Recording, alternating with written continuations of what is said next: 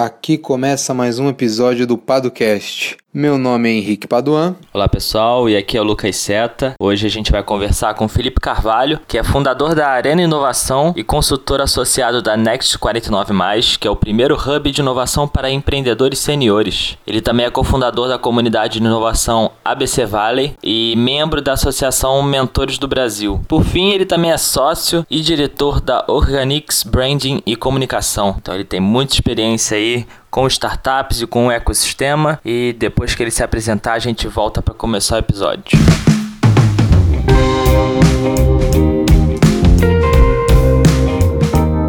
Galera, buenas. Aqui quem fala é Felipe Carvalho, fundador da Arena Inovação. Então, antes de mais nada, agradecer Lucas, Henrique, convite para participar aqui do podcast com certeza é uma satisfação poder contar um pouco da minha jornada e um pouco da minha atuação. Há três meses deixei uma atividade, né, então eu trabalhava para uma empresa aí que faturava 25 bilhões de reais por mês, a Prefeitura de Santo André, onde eu estive como diretor de desenvolvimento econômico, inovação e tecnologia. Né? Um trabalho de fomento de ecossistema, fomento, a gente colocava a inovação como propulsor do desenvolvimento econômico e social. Então, esse esse fomento, todo esse trabalho, agora com a minha saída há três meses, naturalmente as pessoas começaram a me procurar bastante para consultoria, para cursos e palestras. Foi aí que eu fundei a Arena Inovação. Então, a gente tem uma missão de ajudar o mercado tradicional a inovar, que eu considero que é uma das grandes dificuldades, e hoje a gente tem um pouco de uma divisão. A gente tem os ecossistemas, e eu acho fantástico, mas tem uma grande gama de empresas no mercado tradicional que precisam da inovação e muitas vezes não tem contato porque não se encaixa. Então, a Arena Inovação nasceu com, com o objetivo, né, com essa missão de fazer a ponte desses dois lados e ajudar empreendedores e executivos e funcionários a colocarem a inovação dentro do seu eh, dentro do seu DNA. Atuei também, né, como empreendedor. Comecei no mercado da educação, então ajudei a montar oito unidades num grupo educacional, a Bloetip. Em 2008 Morei nesse período em Londres, onde eu coordenei um processo de rebranding e deixei esse projeto para a expansão de mais três unidades. E aí, retornando, montei a Organics Branding e Inovação, ajudando as empresas a posicionarem suas marcas e manterem um relacionamento com seus stakeholders de uma forma geral, com todos os públicos que ela tem de relacionamento e também ajudando a torná-las relevantes para o mercado. E aí também fui country manager da Universal Didactic, uma startup espanhola de tecnologia educacional, tive uma, uma outra startup, enfim, trago essa, essa veia do empreendedorismo e agora a parte da inovação é o que me move, né? Eu, eu considero que ela é a base para que a gente consiga realmente gerar impacto na vida das pessoas, das organizações e também do nosso país de uma forma bem prática.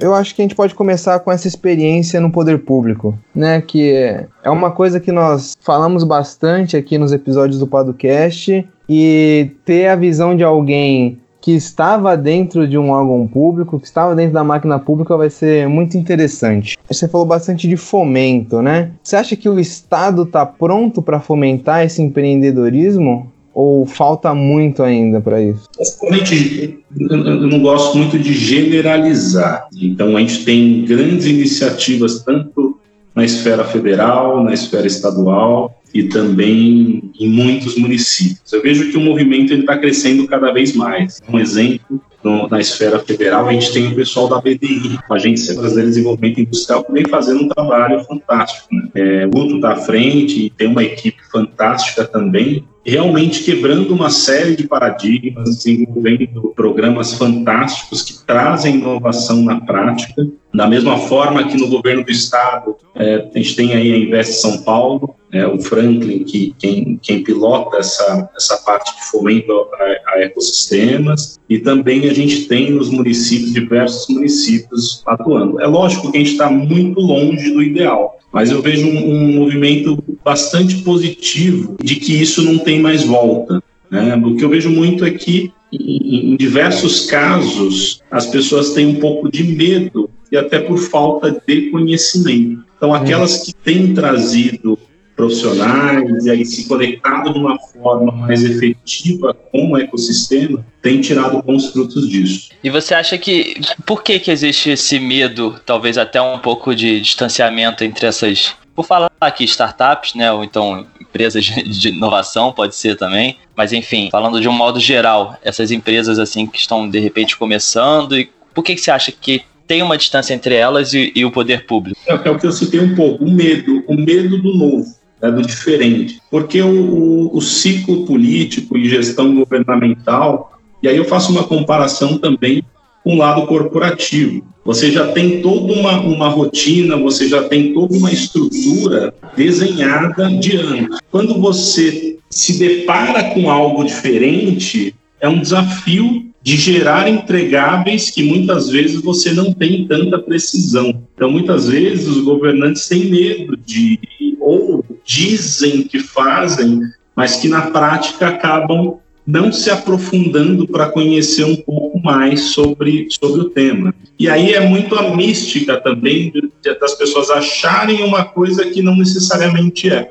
E, e, é um dos motes que eu, que eu trago hoje é, é o que? inovação na prática. A gente começa mesmo desmistificando o que é inovação. A gente já começa por aí. E, e eu tenho uma definição, gosto de usar uma definição bem simples, de que inovação é resolver problemas de forma diferente, criando valor. E aí muita gente atribui inovação aqui, a tecnologia, inovação apenas startup, e aí elas atribuem muito a falta da inovação à falta de recurso. E está totalmente contrário, porque ela, a inovação ela começa muito pela mudança do mindset. Então, precisa realmente vivenciar alguns ambientes, precisa dialogar com pessoas que já estão nessa área, estudar, ler, e a partir desse contato, você começa a se aproximar um pouco mais e começar jogando pelo simples, né? Como que a gente olha o Estado, né? como é que a gente olha ali a cidade com base nos problemas e não na oferta de soluções. Isso eu comparo da mesma forma com as organizações. É, então você vê um medo dos dois lados. Então haveria um medo tanto do, do governante ou então do, do burocrata, como queira chamar, e do empreendedor, porque nós temos conversado com muitos empreendedores e eles têm um certo receio de ter algum tipo de relação com o Estado, né? O Flávio Augusto fala muito disso, que ele sempre tentou se manter distante do Estado. E a gente vê isso como uma coisa ruim, né? Porque é, a coletividade como um todo acaba perdendo em razão desse afastamento de pessoas que poderiam gerar valor de algum modo. Então você vê como um medo dos dois lados, tanto do governante em em trazer algo de novo, né, uma inovação, e daquele que tem a, a inovação e prestaria isso para a comunidade? É, o outro lado também é verdadeiro. Porque é, naturalmente o governo ele é burocrático. Para você fazer qualquer tipo de contratação, você tem todo um processo né, licitatório, enfim, você tem todo um rito legal para se efetuar isso. Mas você tem formas também que podem ser feitas para gerar essa aproximação. Então vamos falar, vamos falar pelo lado do empreendedor. O empreendedor muitas vezes ele quer ele quer resultados mais imediatos, ele quer um processo em que você faz uma prospecção, você já fecha uma venda, e isso é um pouco diferente de um processo governamental. Você já tem que considerar isso. Você vai participar, você vai fazer uma proposta, você vai participar do edital, vai ter que ler esse edital, vai ter que cumprir os parâmetros básicos e a partir dali você evoluir. Né? Então você vai precisar também conhecer como funciona, como é que está a situação, a saúde financeira do, da, daquele ente, enfim, isso mexe muito com a questão de caixa. E até nesse sentido é interessante que eu participei como mentor do programa, tem um programa que chama Brasil Lab. Então, quem tiver a oportunidade de pesquisar, vale muito a pena. Uhum. Identificando um pouco dessa dificuldade de conexão, eles aceleram algumas startups para se prepararem para prestar serviço ao poder público. Porque vai desmistificando alguns pontos, vai trazendo um pouco mais de informação e aí essa startup fica mais preparada para poder prestar esse serviço, considerando toda essa burocracia, todo esse cenário dos governos. É fato que muitos governos estão buscando realmente a desburocratização, mas isso é um processo aí de longo prazo e é uma grande oportunidade. Vender para governo é uma grande oportunidade, porque não é só vender. Na verdade, você ajuda o governo resolver esses problemas de uma forma mais eficiente, mais efetiva. Então, além de você ter um grande mercado, você também está gerando impacto na sua região, né, para o seu país, para o seu estado. E aí, na, na, Prefeitura de Santo André, a gente utilizava algumas ferramentas também, e como é uma, um, uma situação real em grande parte dos municípios, é falta de recursos. Né? A gente tem que considerar essa realidade. Então, em alguns momentos, a gente abria chamamento público para as startups que tinham algum tipo de solução que pudesse resolver problemas que a gente tinha por ali. Vou dar um exemplo. Nós criamos a Escola Aberta de Inovação e Empreendedorismo, que foi a primeira plataforma gamificada que levava esse conteúdo de, de inovação e empreendedorismo gratuitamente para a população. A ideia era democratizar o acesso à informação de qualidade. Então, a gente tinha é, conteúdos riquíssimos, então, de parceria com a Fundação Dom Cabral, a FGV Strong, tinha Design Possível, do Rodrigo Giafredo, que foi um resultado sensacional. A plataforma, a gente abriu um chamamento público e quem foi credenciado foi, foi a Engage, que inclusive é uma, é uma startup de, de Santo André ofereceu, disponibilizou gratuitamente essa, essa ferramenta. E também foi uma oportunidade para a startup conhecer um pouco de como é que é se relacionar com o poder público. Com certeza, hoje, depois dessa relação, eles estão muito mais preparados para poder disponibilizar isso, participar de um outro edital, seja qual município for, ou estado, enfim. Então, eu vejo muito esse, esse estágio de começar um contato, você também ter isso dentro do seu propósito, gerar esse impacto, e, consequentemente, uma, uma participação dessa gera uma visibilidade para essa startup, além de todo o aprendizado que ela tem nesse relacionamento. Ah, seria quase como uma validação ali dentro do, do poder público. Exatamente. E, e, se você for considerar poder público, normalmente as escalas são sempre gigantes. É, uma coisa então que a gente sempre fica na dúvida é como é que a gente diminui essa distância, né?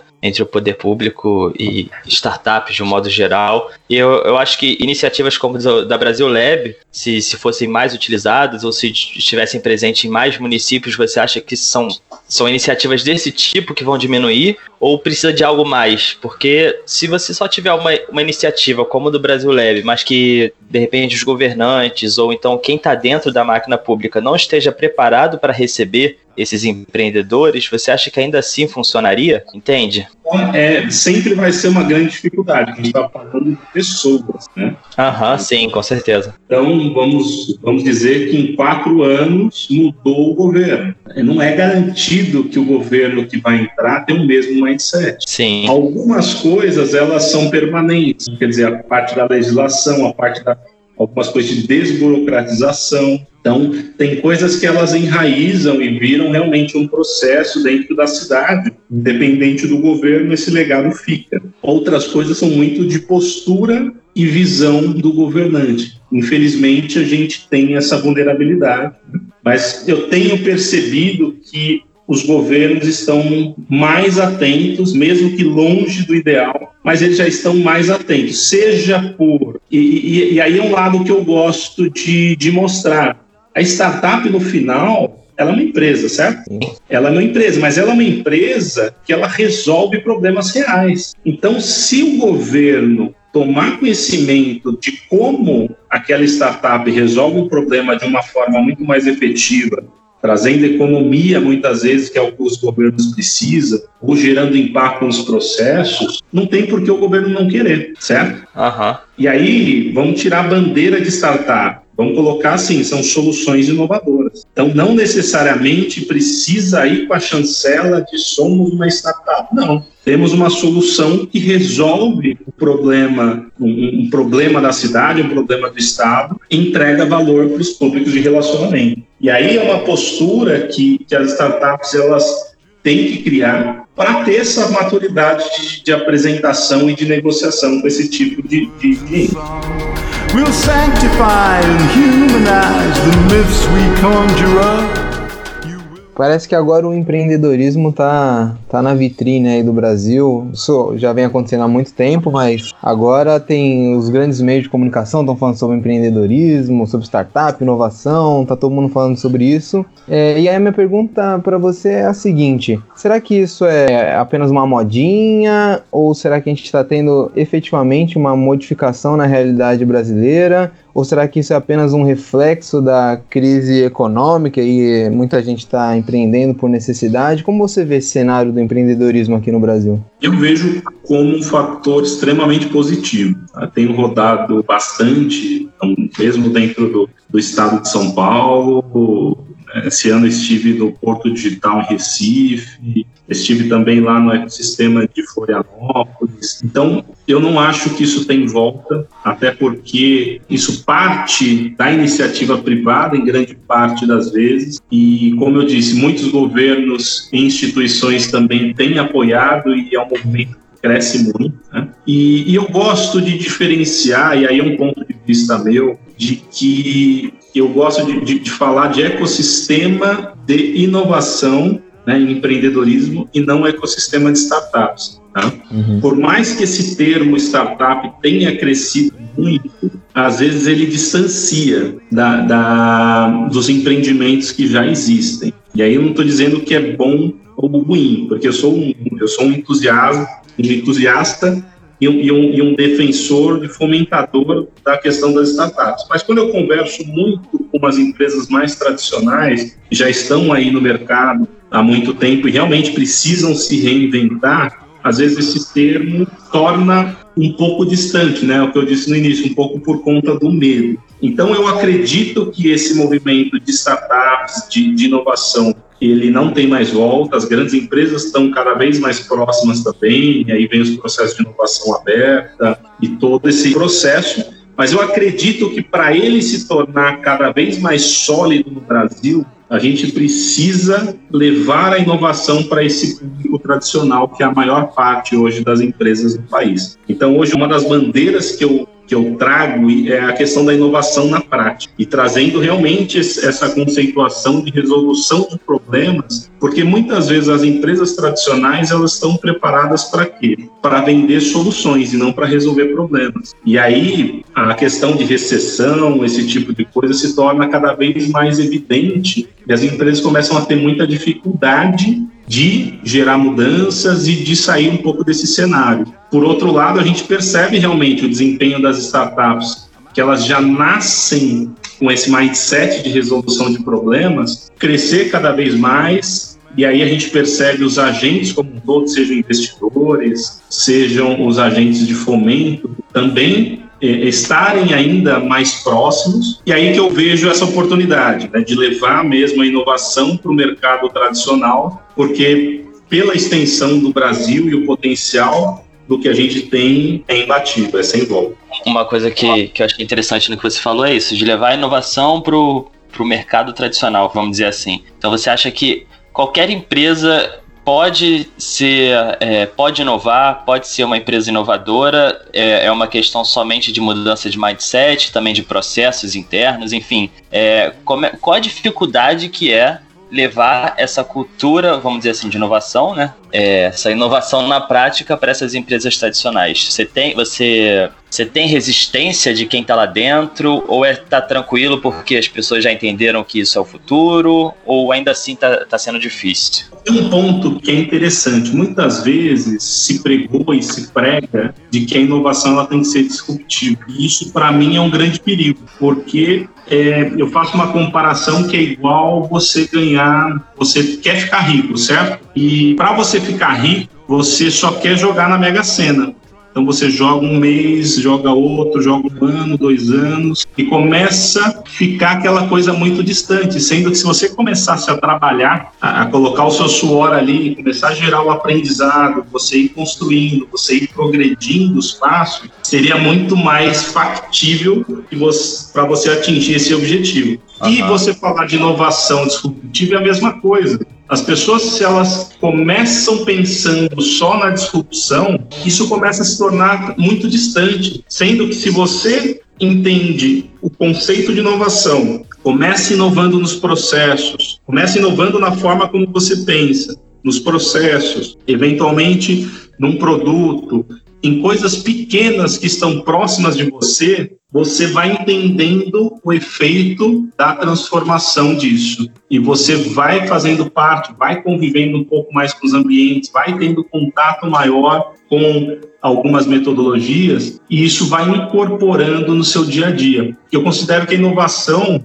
ela tem que fazer parte do DNA e não como uma entrega, um produto, uma tecnologia. E aí, nesse, nesse aspecto, eu, eu criei uma jornada, né, uma metodologia que tem cinco passos. E, e quais são esses passos? Né? Então, a parte número um é realmente a questão do mindset, a gente entender um pouco o que é isso, né? entender um pouco de validação rápida, da questão do erro, né? de se considerar o erro. São coisas que normalmente no mercado tradicional a gente não tem muito contato. A parte dois, o que é? É a gente entender a atual cultura organizacional, que muitas vezes a gente menospreza. Não adianta você falar para um cara que já tem 5 anos, 10 anos, 20, 50 anos de empresa, que ele tem que inovar. O cara fala, não, legal, para onde que eu começo? Se ele não entender muito bem a cultura dele, e aí o papel de liderança também interno, ele vai ficar super motivado, mas quando ele entra dentro da organização, ele vê aquilo como algo impossível.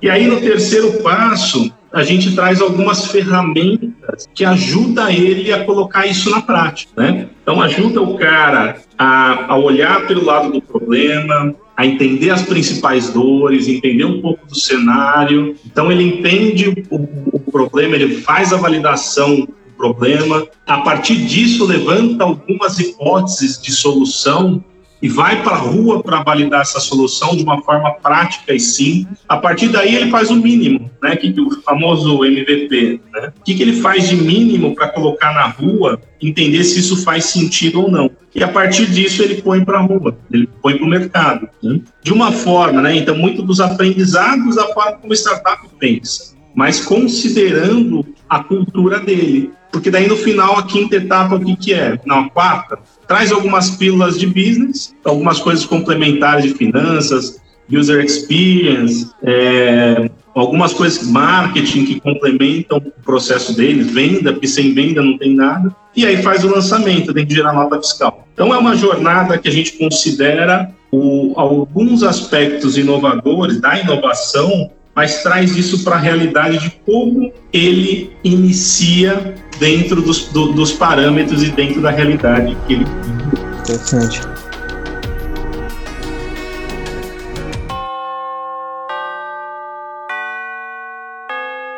Você acha que já fazendo um link com essa questão aí dessa transformação dos negócios é, tradicionais, acho que você pode contar um pouquinho pra gente sobre essa sua, acho que recente iniciativa com empreendedores sêniores, né? Com acima de 49 anos. Como você tem visto esse mercado? Acho que tem tudo a ver com, com essa ideia aí de, de inovar em negócios mais tradicionais, né? Perfeito. Então, é, saindo também da, da, desse período pós-prefeitura, é, acabou de lançar, então, três empreendedores, o Luiz Garcia, né? Os três eles eram gestores da, da ESPM, Escola Superior de Propaganda e Marketing. Luiz Garcia, que era o diretor nacional de pós-graduação. Ismael Rocha, que era diretor de graduação. E o Maurício Turra, gestor de projetos. E eles, eles saíram da, da ESPM depois de mais de 30 anos de casa, e enxergaram, né, visualizaram um pouco esse mercado, que é um mercado gigante de um público 49, a partir de 49 anos. Então é um cara que muitas vezes foi executivo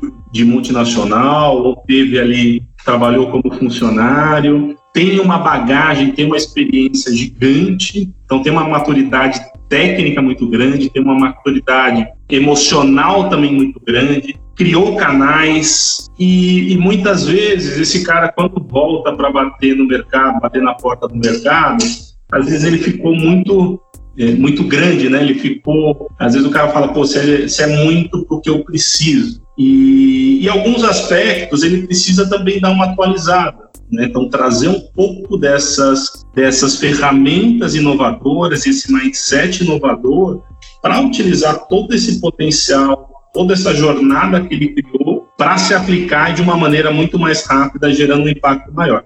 Foi aí que nasceu a Next 49.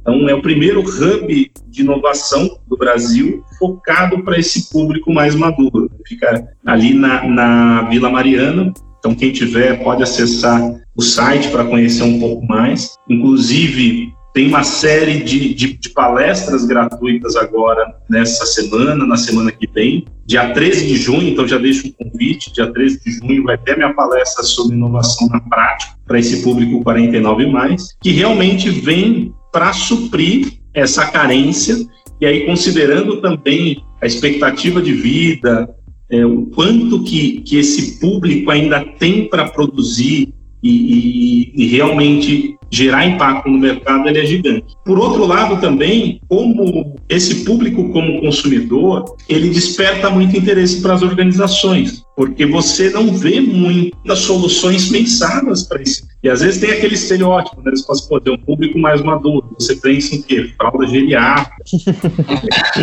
você pensa em coisas que, assim, não diz não, não condiz com a realidade desse cara. Esse cara ainda é extremamente produtivo e muitas vezes ele está com autoestima baixa ou ele deixa todo aquele potencial ali adormecido, sendo que ele ainda tem um puta de um chão para produzir. Foi aí que, que, que nasce a, Next 49 e está realmente gerando um barulho formando já essas primeiras turmas, porque daí ela vai ter muito do quê? Então tem a parte de coaching para ajudar esse cara a, a, se entender um pouco melhor, entender um pouco da construção dessa jornada, até para potencializar os objetivos as metas, as metas dele.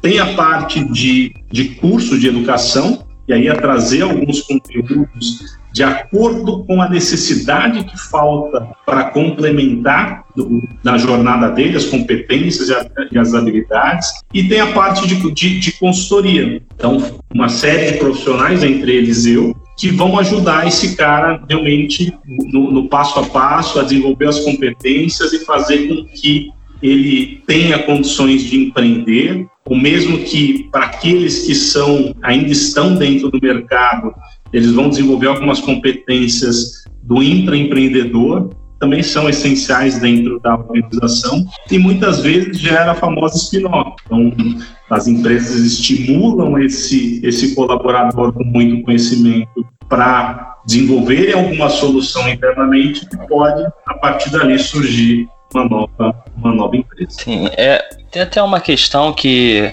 já li alguns estudos, mas eu acho se não me engano, eles eram até referentes aos Estados Unidos, que mostravam que a média de idade dos fundadores de startups era por volta de 42 anos, por aí. E é até engraçado, né? Porque quando a gente pensa é, em empreendedorismo hoje em dia, como as startups estão muito em alta, enfim, a gente sempre imagina aquele ambiente de jovens, enfim, o, o, jovem fundador de startup, o grande, o próximo Mark Zuckerberg. E de repente, na realidade, o que, o que a gente tem são fundadores mais velhos, já mais experientes, que conseguem misturar sua experiência com qualidade técnica e com esse olhar já mais de inovação, né? E ao mesmo tempo que a gente tem essa imagem sobre esses fundadores mais novos, eu fico me questionando: será que existe algum, algum tipo de preconceito sobre é, empreendedores e fundadores de, de, de, empresas mais velhos? Então, por exemplo, será que ele é visto de outra forma na hora de obter um investimento? Será que é uma forma melhor, pior? O que, que você acha sobre isso? Eu acho que é, é parte da,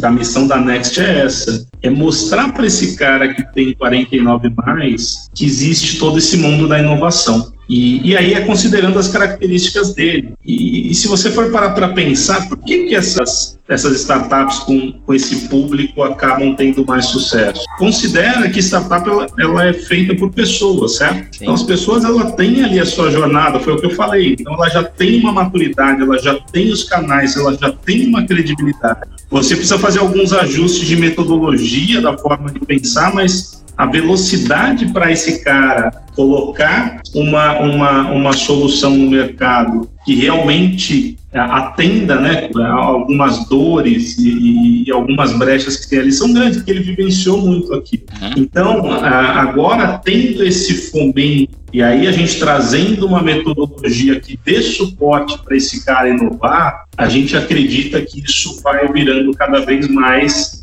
recorrente no Brasil. Né? Então faltava um pouco desse, desse fomento, dessa atenção, e o ambiente também da, da Next foi pensado muito nessa linha de que às vezes o cara ele não se sentia muito parte em, em, em, alguns ambientes mais inovadores que tem hoje no mercado. Isso foi um feedback que, que, que a gente acabou colhendo. Então ele falou, putz, né, é, é assim, é muito moderno para mim, né? Então, a gente, lógico que sempre é um processo de descoberta, é um processo mesmo de validação, para a gente achando aquilo que faz sentido entrega valor para esse cara.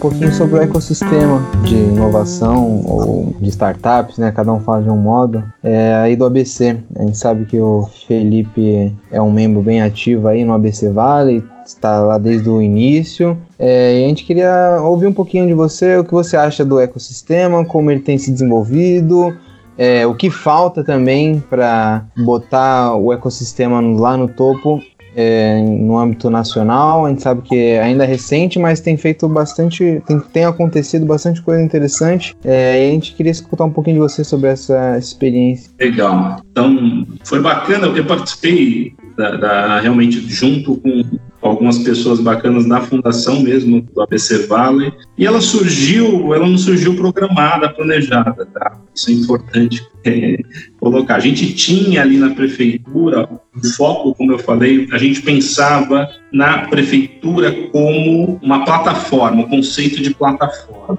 A gente fez uma reflexão de que era muito melhor a gente fomentar para que tivessem atividades na cidade e a gente empacotasse isso dentro de uma plataforma onde todos vendessem a plataforma e não a sua solução individualmente. Foi aí que a gente começou com esse pensamento de ecossistema na cidade, de que o que importava é que as coisas acontecessem na cidade, independente se fossem iniciativas próprias da prefeitura, ou se fosse da associação comercial, ou se fossem das universidades, ou se fossem dos investidores, enfim, ali no ABC a gente tem também o ITESPS, que é o Instituto de Tecnologia de São Caetano do Sul, que já vinha desenvolvendo diversas ações aí há mais de três anos. Também a gente tinha o SEBRAE, que é um dos grandes comentadores ali regional, então, ali a gente tem o Fábio, né? Então, do o Luiz, que é o presidente hoje, o Thiago, o vice-presidente, e o Núcleo de Jovens Empreendedores da CISA, né? Da Associação Comercial. Então,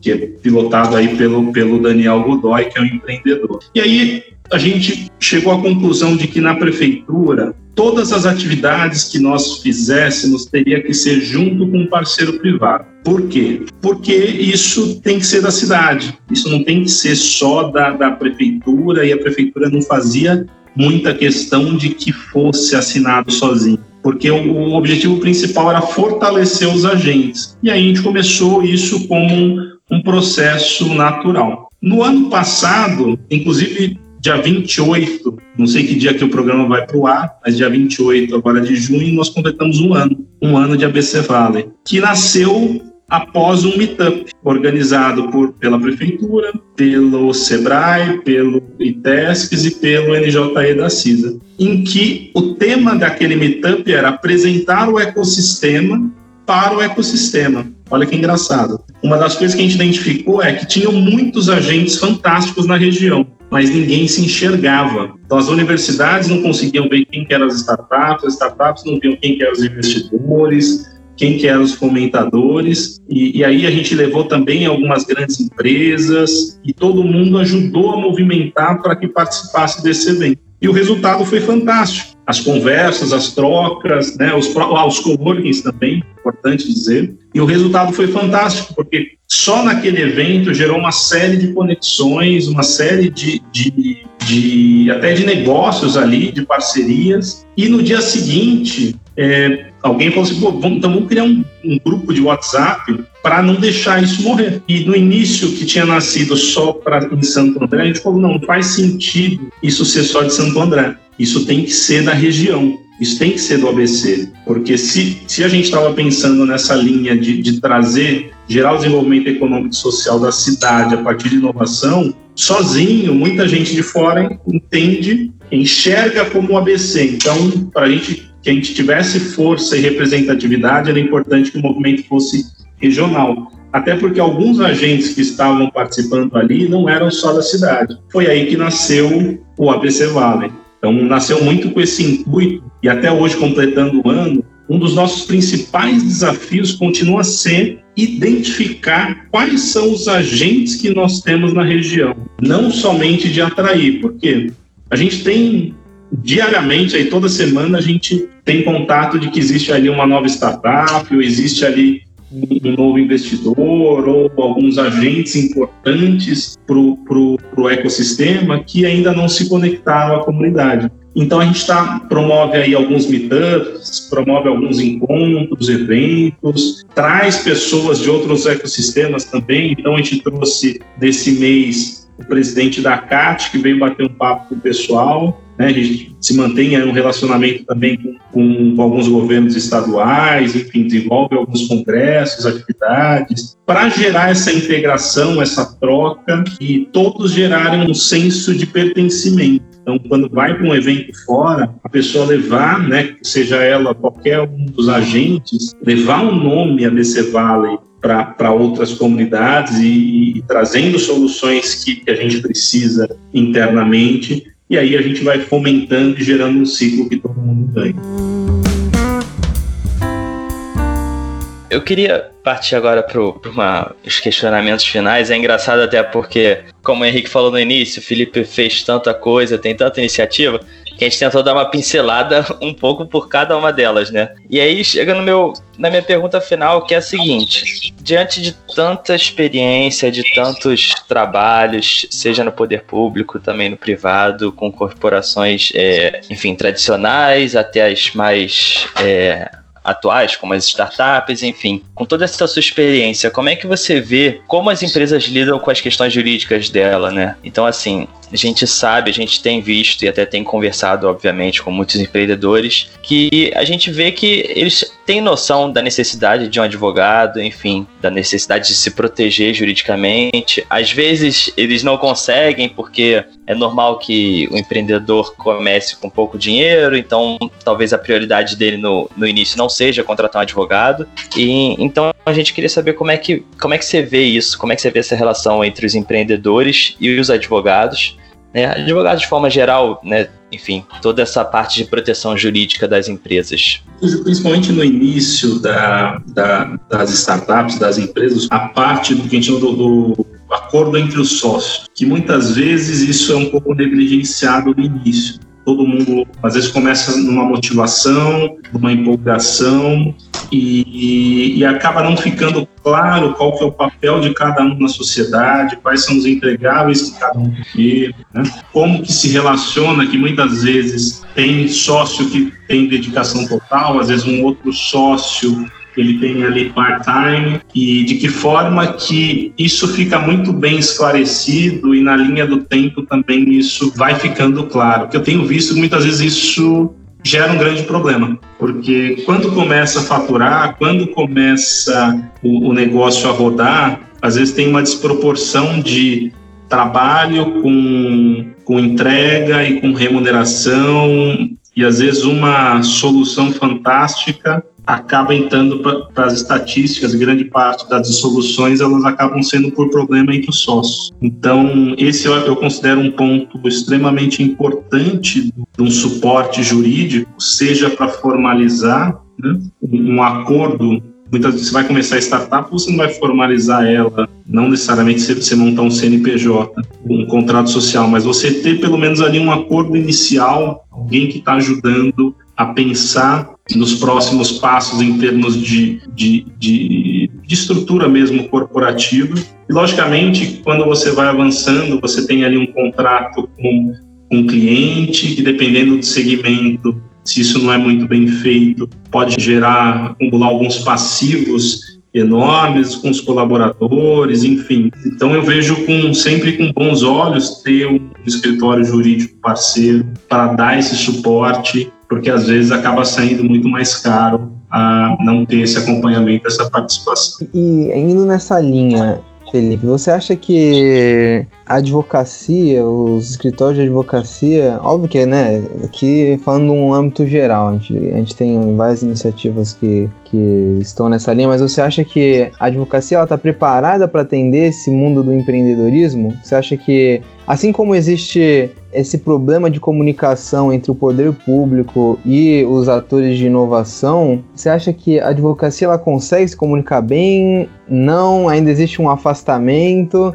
É, a advocacia, assim como os negócios que você tem ajudado a inovar, ainda é muito tradicional. Como você tem visto todo esse mercado e essas opções? Eu acho que a advocacia, como como as soluções inovadoras, ela tem que entender quais são as reais dores e aí pegar um nicho específico. Quando a gente fala de startup, é um pouco geral. Né? Então, você tem ali as etapas. É, é fato que muitas vezes atender startup no curto prazo ela não rentabiliza quanto outros negócios, até pelo perfil de, de investimentos enxutos e mesmo de estrutura, é, depende da etapa, mas e eu vejo que a forma a proposta de valor no escritório para atender startups, ela tem que ser diferente também.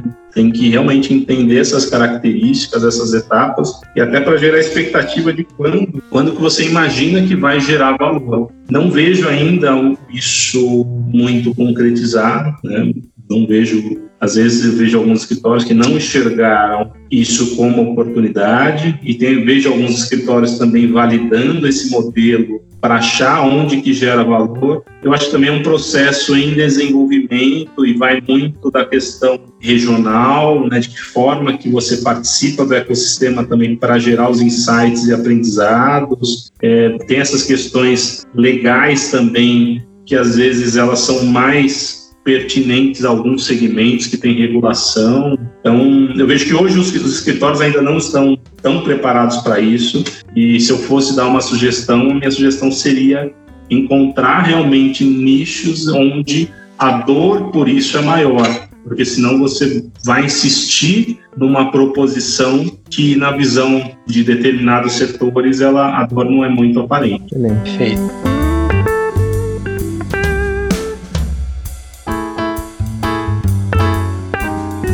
Para me achar, é, tanto no Insta quanto na, no LinkedIn, no Face, arroba inovação na prática. Então, vem trazendo algumas dicas legais sobre isso, algumas reflexões também, realmente para a gente trocar essa ideia e trazer conteúdo para o público que tem interesse em aprimorar e ter mais contato com inovação e inovação da vida real. Tá? Eu gosto dessa dessa provocação, é algo que consiga levar à ação. Então, inovação na prática. Deixo o convite também, no dia 15 de junho vai ter o primeiro Empreenda Summit ABC, que vai ser um evento sensacional, um sábado o dia inteiro, são 17 convidados. Eu serei um dos palestrantes desse evento, vai ter o Fernando Seabra também, que é um dos mentores lá do, do, do Shark Tank, também é diretor da, da Fiesp, vai ter o Rick Chester, enfim, uma galera bem bacana. Então, deixo o convite aí para quem puder participar, dá um, dá um Google, empreendabra.com.br, vai ser bem bacana. E uma dica, eu deixo, eu, gosto de dar uma dica aqui de um livro, tá? Um livro que para mim foi muito transformador e muita gente às vezes do próprio ecossistema e quem não é ainda não leu, dependendo do time, vale reler, que é o Startup Enxuto, né, do Eric Ries, que traz muito desse mindset inovador e a parte essencial que eu considero para a gente começar a colocar inovação, resolver os problemas na prática. Maravilha. Maravilha.